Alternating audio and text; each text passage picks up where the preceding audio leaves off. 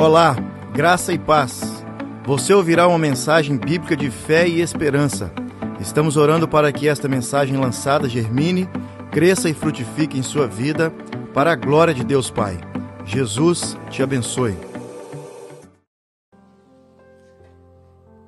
Quero convidá-los a abrirem as suas Bíblias no Evangelho segundo o registro de João, capítulo 11.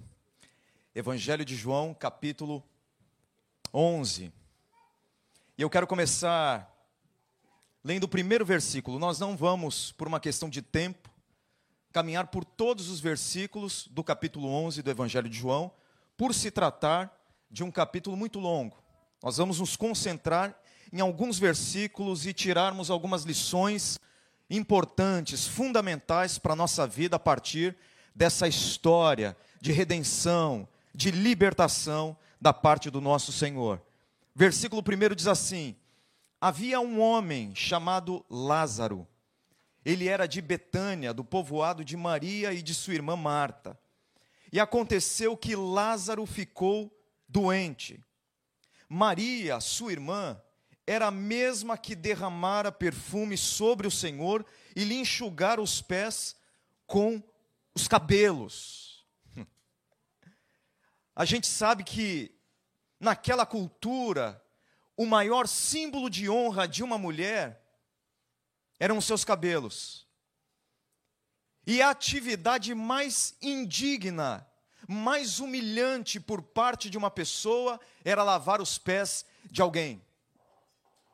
Então nós temos aqui Maria usando o maior símbolo da sua honra para a atividade mais servil e indigna daquela cultura, numa demonstração extravagante de humilhação, de devoção e de amor por Jesus. Mas o texto continua, versículo 3. Então, as irmãs de Lázaro mandaram dizer a Jesus: Senhor, aquele a quem amas está doente.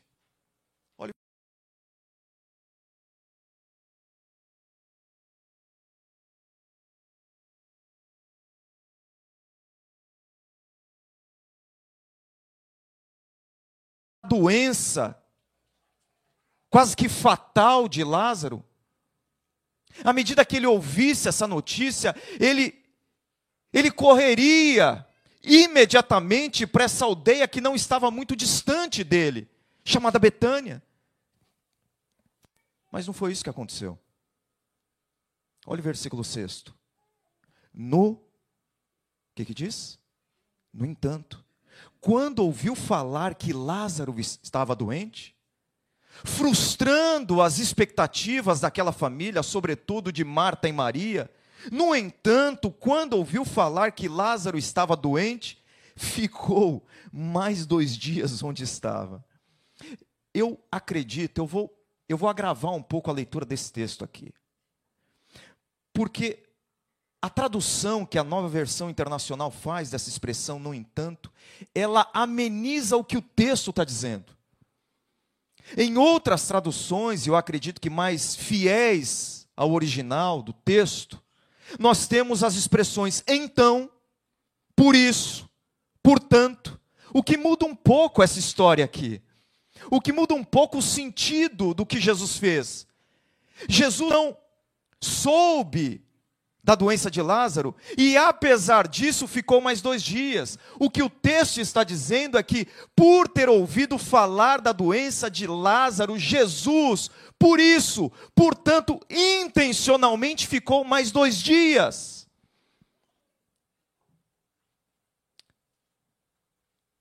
Na nova versão transformadora, que é uma outra tradução, nós temos o seguinte texto, preste atenção.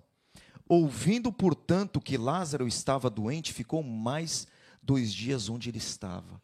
O quê? O quê? Então eu ouço que alguém que eu amo está doente, está quase morrendo, e eu tenho recursos para evitar a dor dessa pessoa. Eu deliberadamente, por causa disso, eu fico mais dois dias no lugar onde eu estou. Parece uma loucura. Eu acho que para a família de Lázaro, para Marta e Maria, que amavam Jesus, que eram amadas por Jesus, isso foi uma loucura. Jesus intencional e deliberadamente resolve não ir na direção do seu amigo e esperar a morte dele. Exatamente isso. Exatamente isso. Nós pensamos assim: Jesus, entre aspas, demora para resolver algumas coisas na minha vida, mas ele me ama. Isso é correto, não está teologicamente errado, não.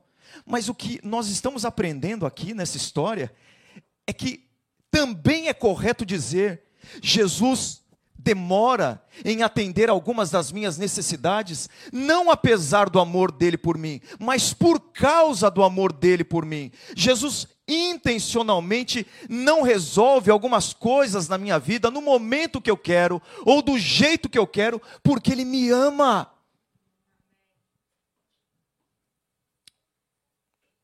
Em outras palavras, o sofrimento na sua vida não é uma brecha no amor de Deus. A aparente demora ou atraso de Jesus para trazer transformação para a sua história, nessa área que tem prejudicado você, não é uma lacuna, não é uma brecha no amor dele, é uma expressão, muitas vezes, do amor dele por você.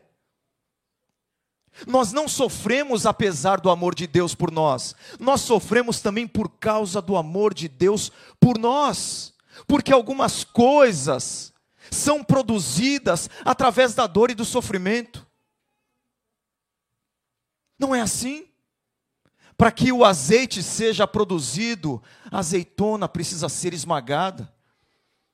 Eu não sei quem vem de uma região ou de outra região do Brasil, mas nós falamos da garapa, do caldo de cana. Eu sou apaixonado por isso. Não sei se aqui tem, aqui tem.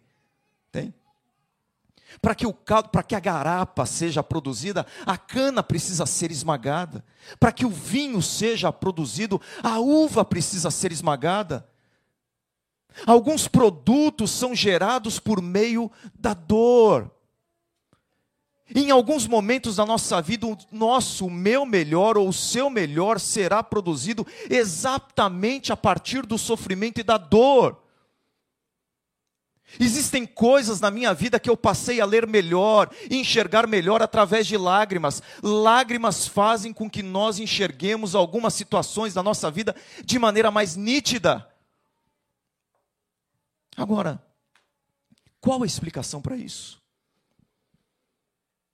Qual a explicação para dizer para você que o sofrimento não significa que Deus virou as costas para você, ou que Deus está demorando para atender ou se mover na sua história? Que isso vai produzir o seu melhor. Como explicar isso? Eu acho que essas irmãs de Lázaro não compreenderam muito bem. Mas veja só o versículo 4. Ao ouvir isso, Jesus disse: Essa doença não acabará em morte, é para o quê? Para a glória de Deus, para que o Filho de Deus seja glorificado por meio dela. Perceba, temos um enredo aqui de sofrimento. Nesse enredo de sofrimento, o autor desse enredo está dizendo que há um para quê? Para que o Filho de Deus seja glorificado por meio dela. Em outras palavras, Jesus Jesus espera para agir. Jesus, na nossa leitura, demora para resolver algumas coisas na vida, se é que Ele quer resolver algumas coisas na nossa vida no momento em que nós queremos.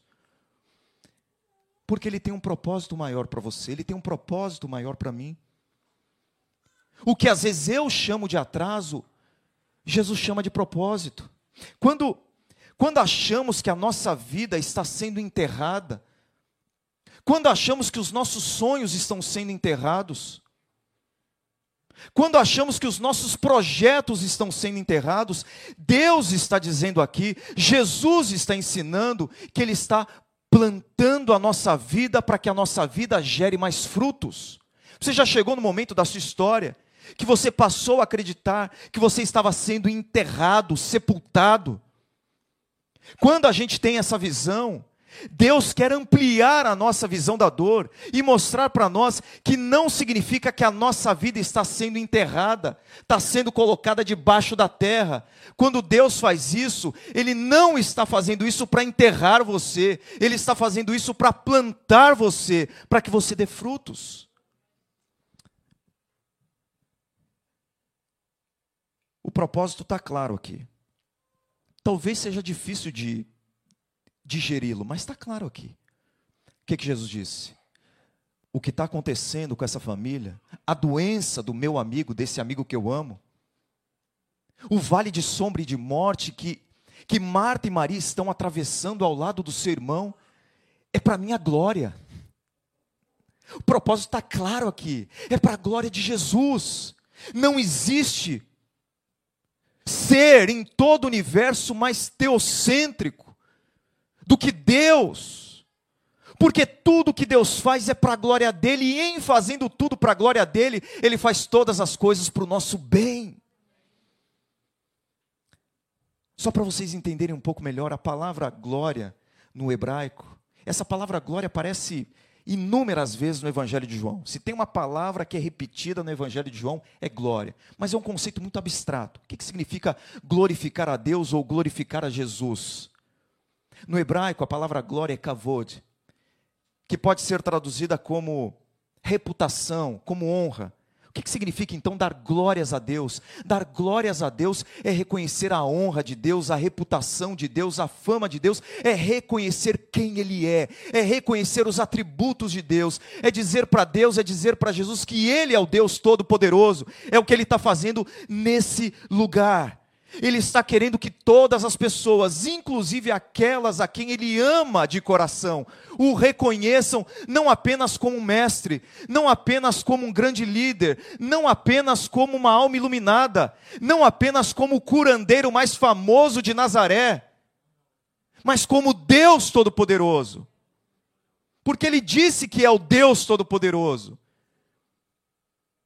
E só existem duas reações ou se curvar diante de Jesus como Deus Todo-Poderoso, ou considerá-lo um lunático e mentiroso, porque ele disse que é o Deus Todo-Poderoso. Não há neutralidade diante da pessoa de Jesus. Ou eu me curvo diante dele como Senhor, ou eu preciso reconhecê-lo como um grande impostor, porque ele disse ser o próprio Deus.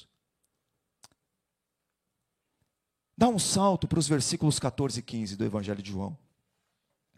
Então lhes disse claramente: Lázaro morreu.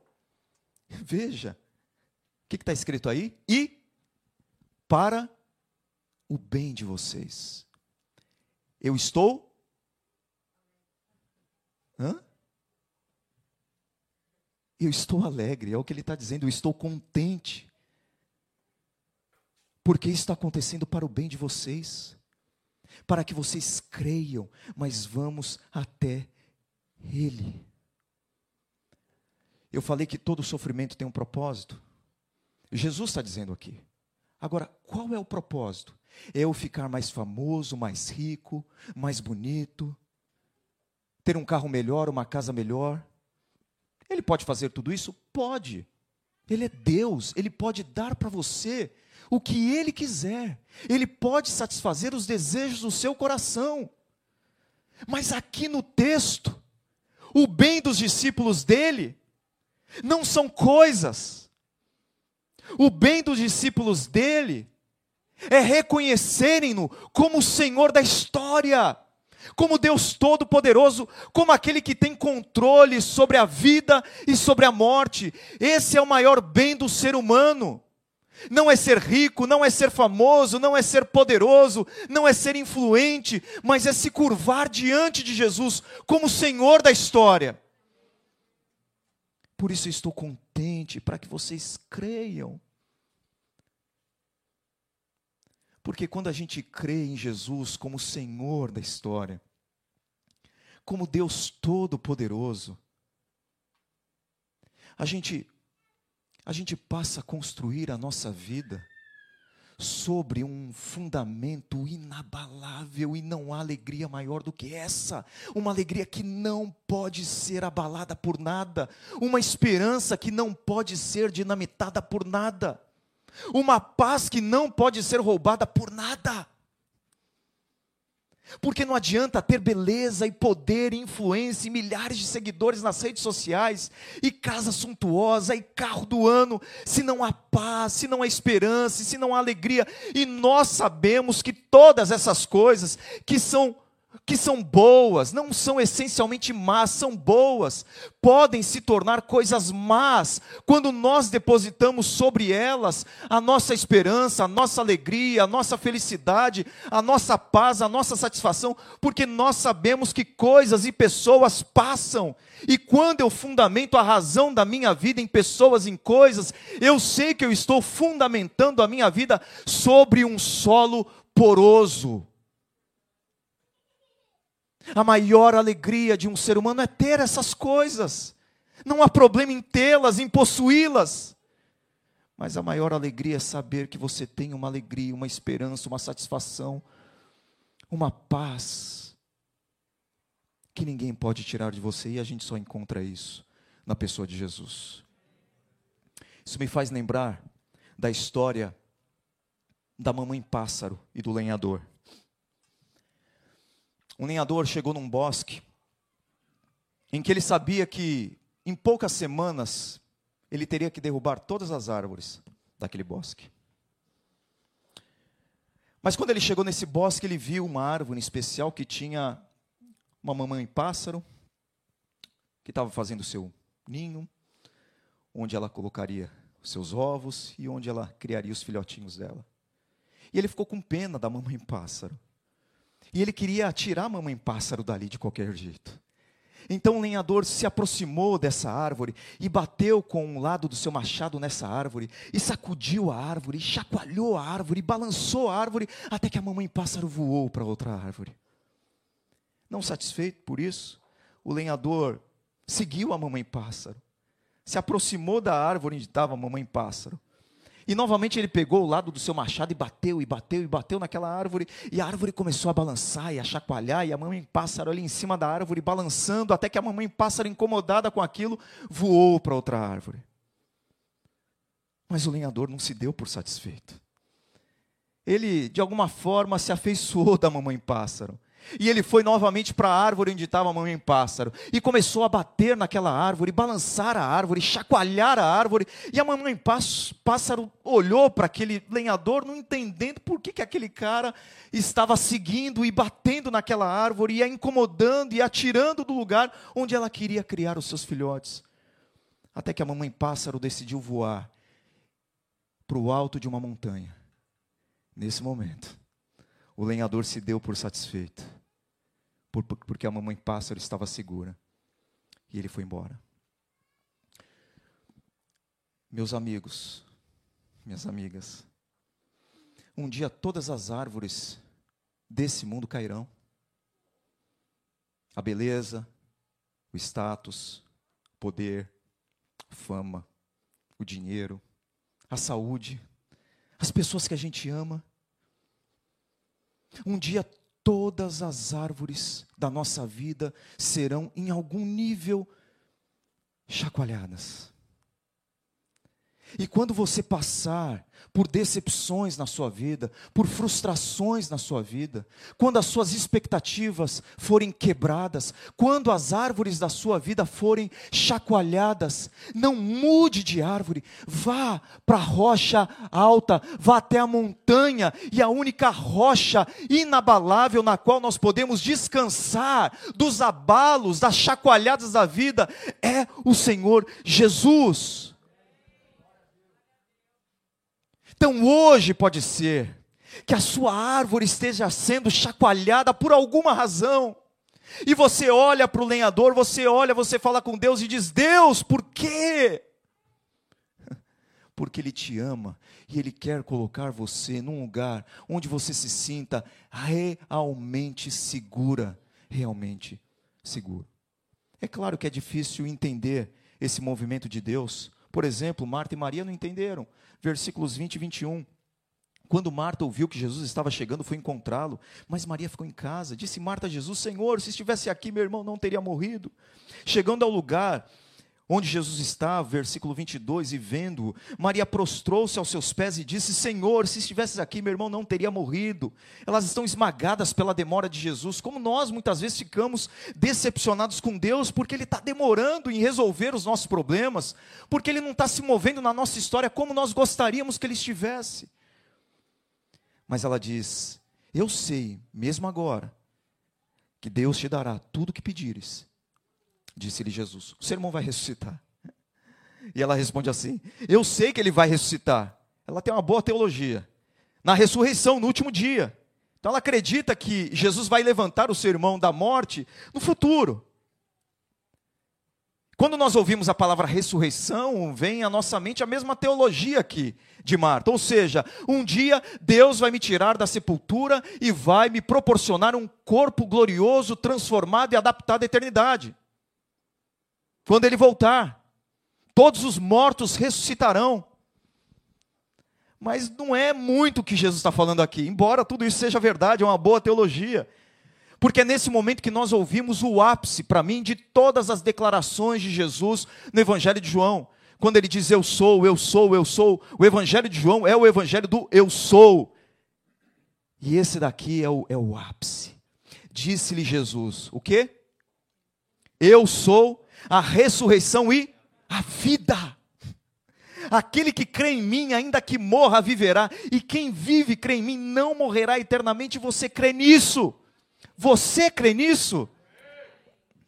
Ou seja, a ressurreição, conquanto um evento futuro, não é simplesmente um evento futuro, algo que Deus vai fazer com o nosso corpo lá na frente.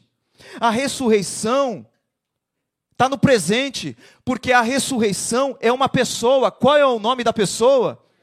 Eu sou a ressurreição e a vida, Jesus disse. Ou seja, sempre há algo revolucionário e extraordinário acontecendo quando Jesus está presente. Porque quando Jesus está presente, a ressurreição e a vida. Eu já volto para isso. Só quero abrir um parênteses aqui até esse momento da narrativa, é um diálogo meio frio de Jesus com Marta e Maria. Parece que não tem sofrimento aqui, parece que não tem lágrimas, não tem acolhimento. Mas nós estamos errados, porque lá na frente, no versículo 33, ao ver chorando Maria e os seus amigos, os judeus que acompanhavam, agitou-se no espírito e perturbou-se. Eu gosto desse primeiro verbo aqui, agitou-se, que é fortíssimo. Ele pode ser traduzido como bufou bufou, de indignação. A nossa tradução da ideia de uma tristeza profunda. Tem tristeza aqui. Perturbou-se tem a ver com a tristeza. Jesus tocado pelo sofrimento humano. Mas o agitou-se aqui é bufou. Jesus está irado. Jesus está bravo.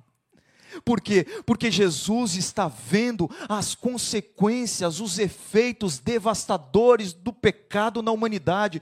Jesus está irado porque Jesus está mostrando que a morte não é bem-vinda no mundo que Deus criou. Versículos 34 e 35. Onde o colocaram? perguntou ele. Vem ver, Senhor. Responderam eles. Jesus chorou. E aqui não é derramar lágrimas. O termo aqui é Jesus explodiu em lágrimas.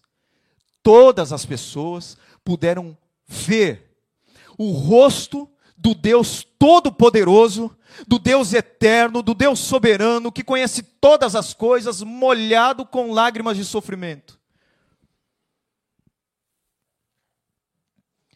Porque Jesus não repreende o choro.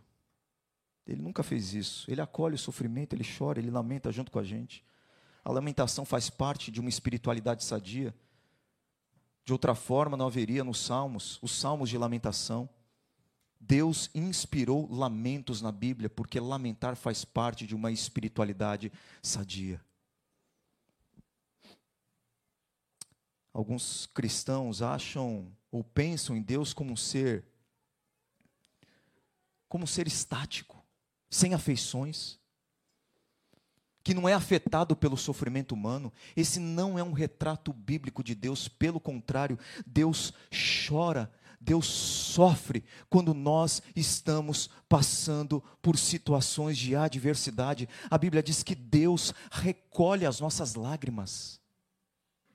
Ele conta as nossas lágrimas, ele leva em consideração as nossas lágrimas. Deus sabe a dor de quem chora, porque o próprio Deus, o Criador do universo, chorou.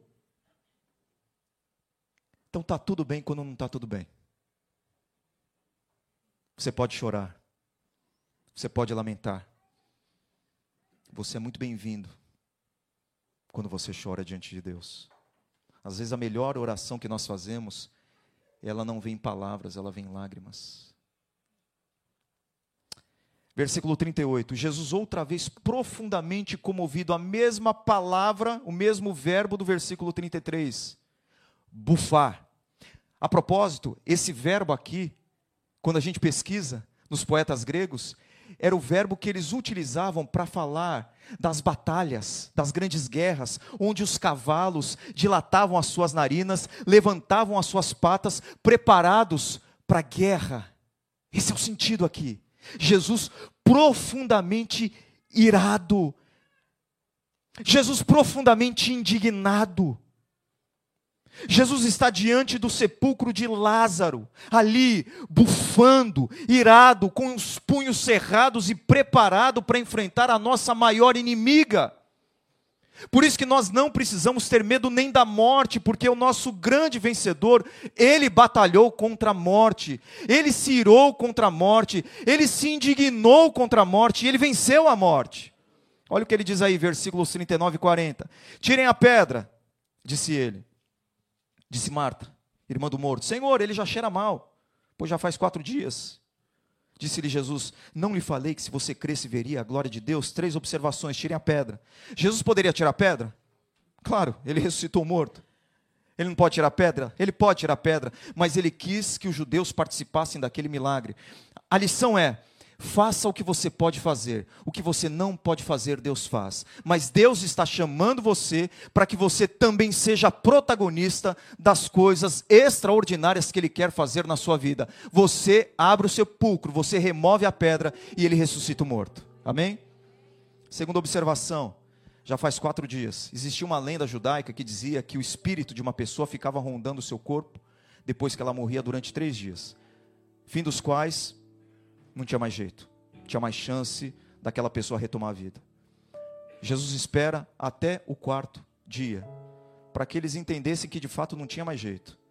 Mas para Jesus, não existe quadro irreversível. Mesmo quando a gente fala assim, ah, não dá mais, não dá certo, essa pessoa nunca vai mudar, para com isso. Porque para Deus não é impossível. E terceira observação: se você cresce, Alguns milagres são precedidos de obediência e fé. Então, não adianta fazer o ordinário apenas. Eu tenho que fazer, mas não adianta só fazer o ordinário. Eu preciso crer que Deus é capaz de fazer o extraordinário. Depois de dizer isso, Jesus bradou em alta voz, que é um subir para cima. Porque bradou em alta voz. No texto grego aqui são duas expressões. Ele gritou em voz alta, mas ele gritou, já é, né? Ele está aqui reforçando. Jesus falou assim: Lázaro, venha para fora. Ele deu um grito, ele deu um berro. E alguns dizem que se Jesus não tivesse falado o nome de Lázaro, todos os mortos teriam ressuscitado, o tamanho poder de Jesus.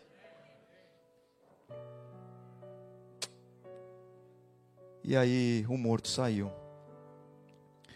Eu encerro dizendo que o meu desejo é que nesse dia você ouça essas palavras aqui de Jesus: Lázaro, venha para fora, porque a voz que chamou Lázaro para fora da sepultura é a mesma voz que está chamando você para fora da sua sepultura, independentemente de qual seja. Talvez você entrou aqui hoje, você está nos acompanhando pela internet, com seus sonhos destruídos, desanimado, decepcionado, desesperado, depressivo, com muitas dúvidas, com o coração arrebentado, não importa. Nessa noite, Jesus está chamando você para fora da sua sepultura, aonde você está.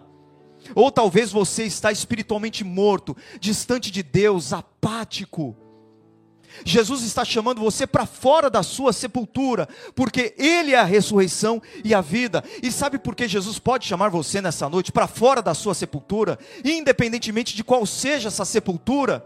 Porque um dia Jesus esteve por três dias dentro de uma sepultura.